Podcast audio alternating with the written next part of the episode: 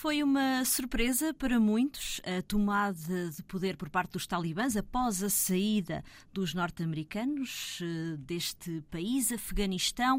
Ricardo Alexandre, para si foi também uma surpresa? Para mim não, que já, já como acompanhava mais ou menos o processo, ia falando com uh, afegãos, quer no interior do território, quer fora do país, uh, que, conheciam bastante bem o processo. Já se percebia que o avanço dos, dos talibãs estava a ser gradual, progressivo e que mais tarde ou mais cedo isto ia acontecer. Aliás, não eram só os afegãos que, que o imaginavam, que o, que o pensavam. Também os Estados Unidos, nas negociações que promoveram em Doha, eh, já previam a entrega do, do poder aos talibãs. As negociações já apontavam para isso. O que surpreendeu toda a gente foi a rapidez e a dimensão. Uh, a tomada do poder, uh, rapidez no sentido de, a partir do momento em que chegaram às portas de Cabul, uh, tudo se esboroou como um castelo de cartas em termos de, de possível defesa do Exército Nacional Afegão e a, e a completa tomada do poder no, no, país como um todo muito rapidamente. Isso sim foi uma surpresa para toda a gente. Uhum. O que é que falhou neste suposto processo, vamos chamar-lhe de democratização, desde a queda dos talibãs? Falhou precisamente não ter sido uma aposta mais consistente no, no processo de, de, democratização ou de transformação da sociedade afegã, mas sim um investimento fortíssimo ao longo de muitos anos na dimensão securitária, que era importante, nomeadamente nos primeiros anos de, de presença internacional. Uh, se, as, se as forças multinacionais não podiam fazer o seu trabalho em segurança, obviamente que a questão da segurança era primordial. Depois, creio que houve um, um período de tempo e uns anos razoáveis em que poderia ter sido mais uh, consistente, mais aprofundado, uh, mais uh, expedito, se quisermos, o, o investimento feito na, na transformação do país na transformação das elites políticas, das elites sociais uh, do país. Estas coisas não se conseguem de um dia para o outro, mas 20 anos é muito tempo. Exato. 20 anos e com a fortuna que foi gasta no Afeganistão, é tempo suficiente para se conseguir algo mais. É evidente que houve melhorias, é evidente que houve uh, meninas, raparigas, mulheres que passaram a estudar e que não estudavam e começaram a alimentar outro tipo de expectativas em relação ao seu futuro. Uh, houve passos que foram dados.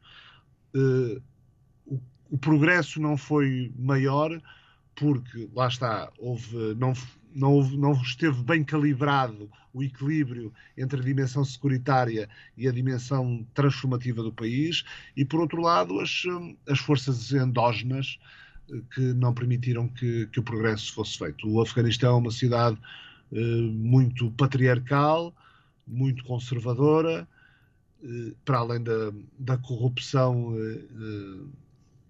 endémica e sistémica que há no país, entre a classe política e entre jogos de poder, corrupção interna, conservadorismo, houve muita coisa que poderia ter avançado e não avançou. Houve muita legislação que, por pressão da comunidade internacional, foi adotada pelo Parlamento afegão, no sentido de uh, reforçar os direitos das mulheres, reforçar os direitos das minorias, etc., e que depois não era implementada porque havia uma assinatura que faltava na na, na, aprovação, na promulgação, eh, a, a, lei era aprovada, mas o, o decreto que o regulamenta de, de, faltava. Nós, eh, nós sabemos também de experiência própria como é que às vezes os mecanismos jurídicos uh, ajudam a, a, a, contornar a viabilização de algo que determinados poderes não querem que se viabilize. E no Afeganistão aconteceu isso se me permitem a expressão, uh, em barda, não é? Exato. E, portanto, uh, foi, foi uma mistura de tudo isso que impediu que, que a intervenção da, da comunidade internacional no Afeganistão pudesse ter sido mais transformativa daquela sociedade.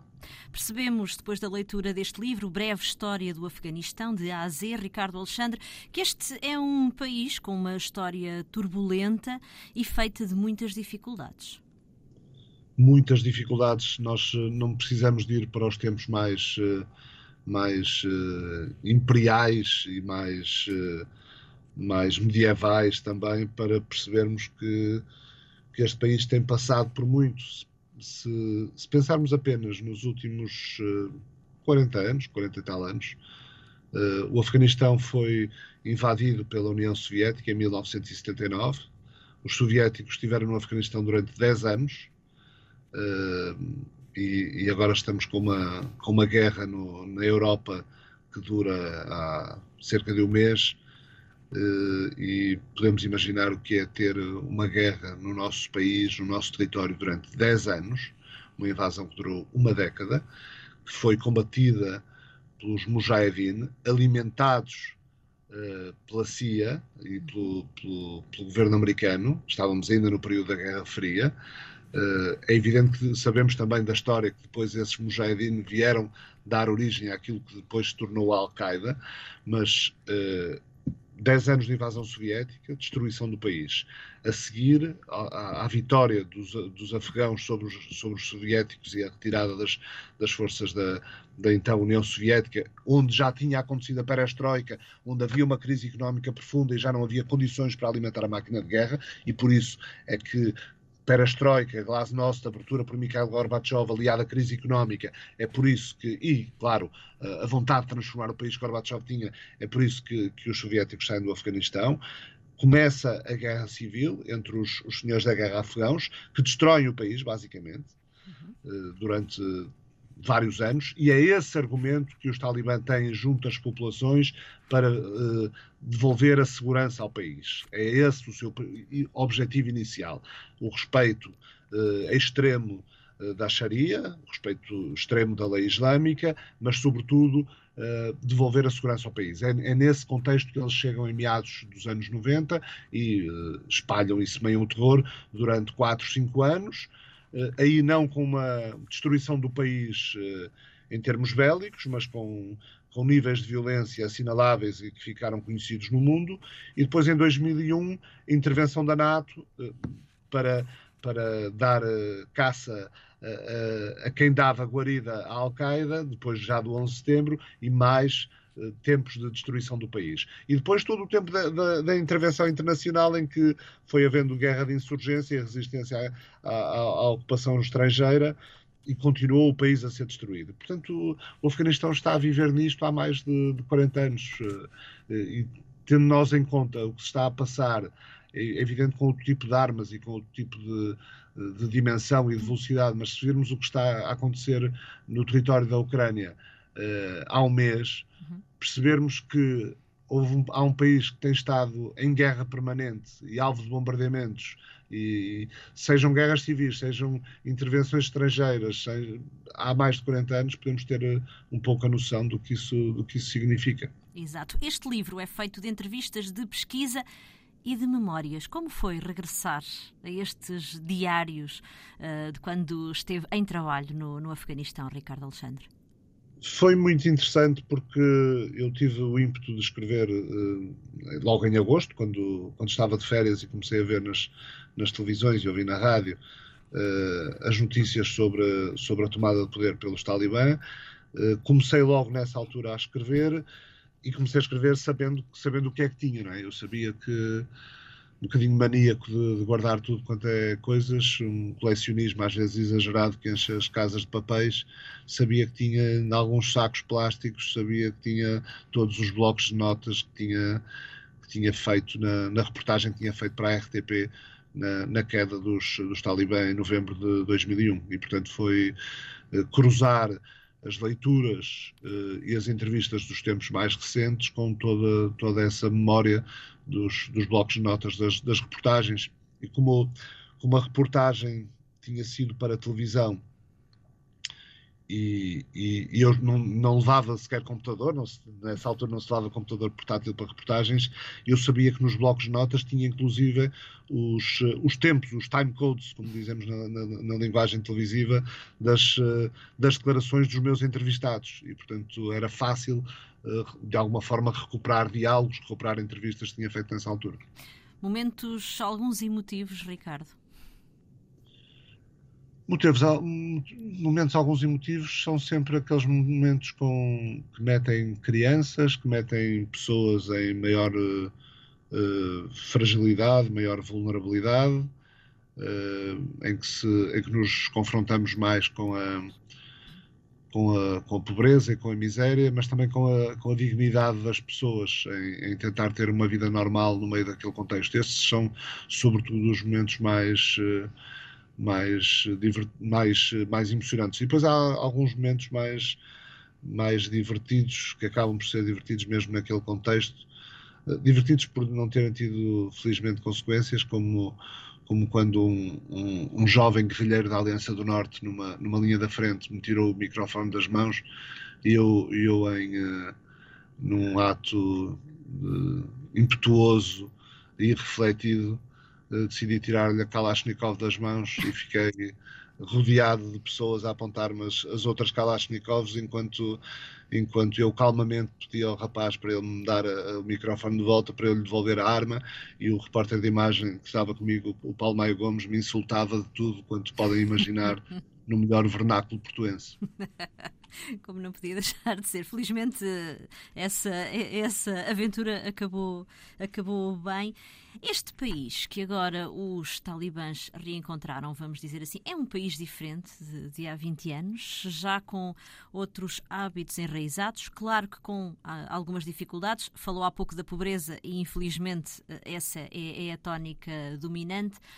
Tarefa fácil para, este, para esta nova versão, vamos chamar-lhe assim, dos talibãs? Uh, tarefa nada fácil, uh, tarefa muito difícil. Uma coisa é ocupar um país uh, pela força das armas, outra é saber governá-lo, e nós temos todos consciência, ou quem conhece um bocadinho mais aquela realidade e, e estuda um bocadinho mais o, o, os talibã enquanto, enquanto movimento, não têm massa crítica e gente qualificada para poder governar o país. Aliás, isso explica que, de alguma forma, desta vez eles tenham mantido em funções, nomeadamente funções administrativas, político-administrativas, algumas das pessoas que já as desempenhavam eh, no governo afegão anterior. Uhum. E, portanto, percebem que não têm quadros para. Eh, não é um movimento de guerrilheiros que, ao mesmo tempo, tem uma, uma escola de quadros políticos capaz, de substituir um poder eh, completamente. Não tem isso tem um conjunto de pessoas, algumas mais habilitadas para esse tipo de funções, mas não, mas escasseiam. E, portanto, tem desde logo esse problema de, de gestão de quadros, se quisermos. Uh, tem o problema económico, que é gravíssimo.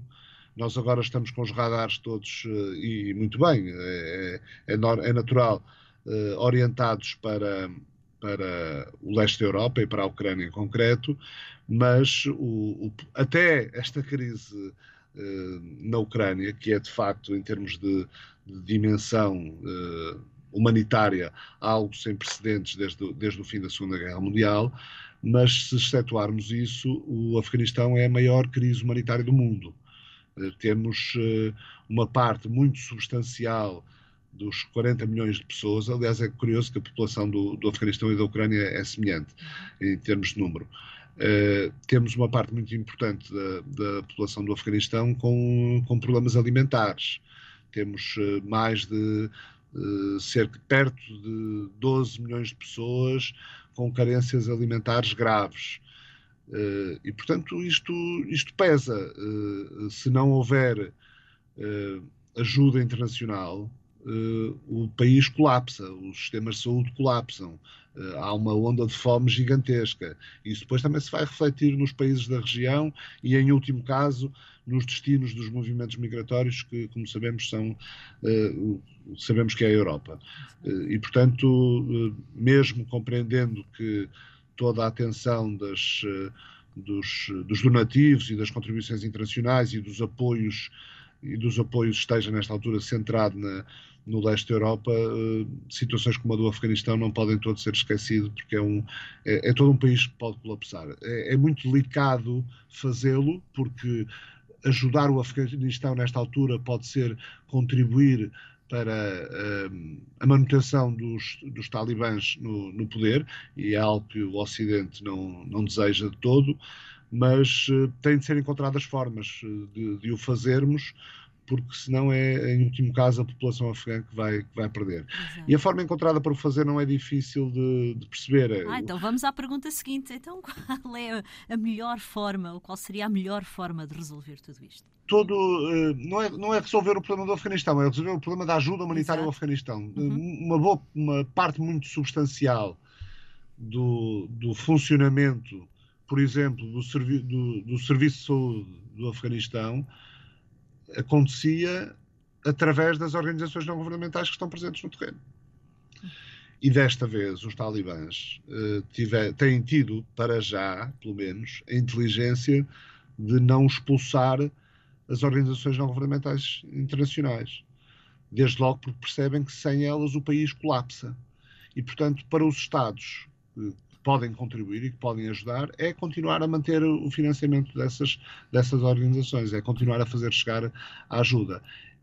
Eu percebo que seja, uma, um, que seja delicado, porque, em último caso, eh, permite uma estabilização da, da situação e a manutenção dos talibãs no poder. Mas sem isso, sem isso o país colapsa. Portanto, não dando apoio político, não reconhecendo legitimidade, não, não, não reconhecendo as autoridades talibãs, de facto, são eles que estão, que estão no poder agora. E, e o país não pode deixar de ser ajudado. Breve História do Afeganistão, de A a Z, autoria de Ricardo Alexandre. A edição é da Oficina do Livro. Obrigada, Ricardo, por ter estado connosco. Boas leituras. Obrigado, foi um prazer.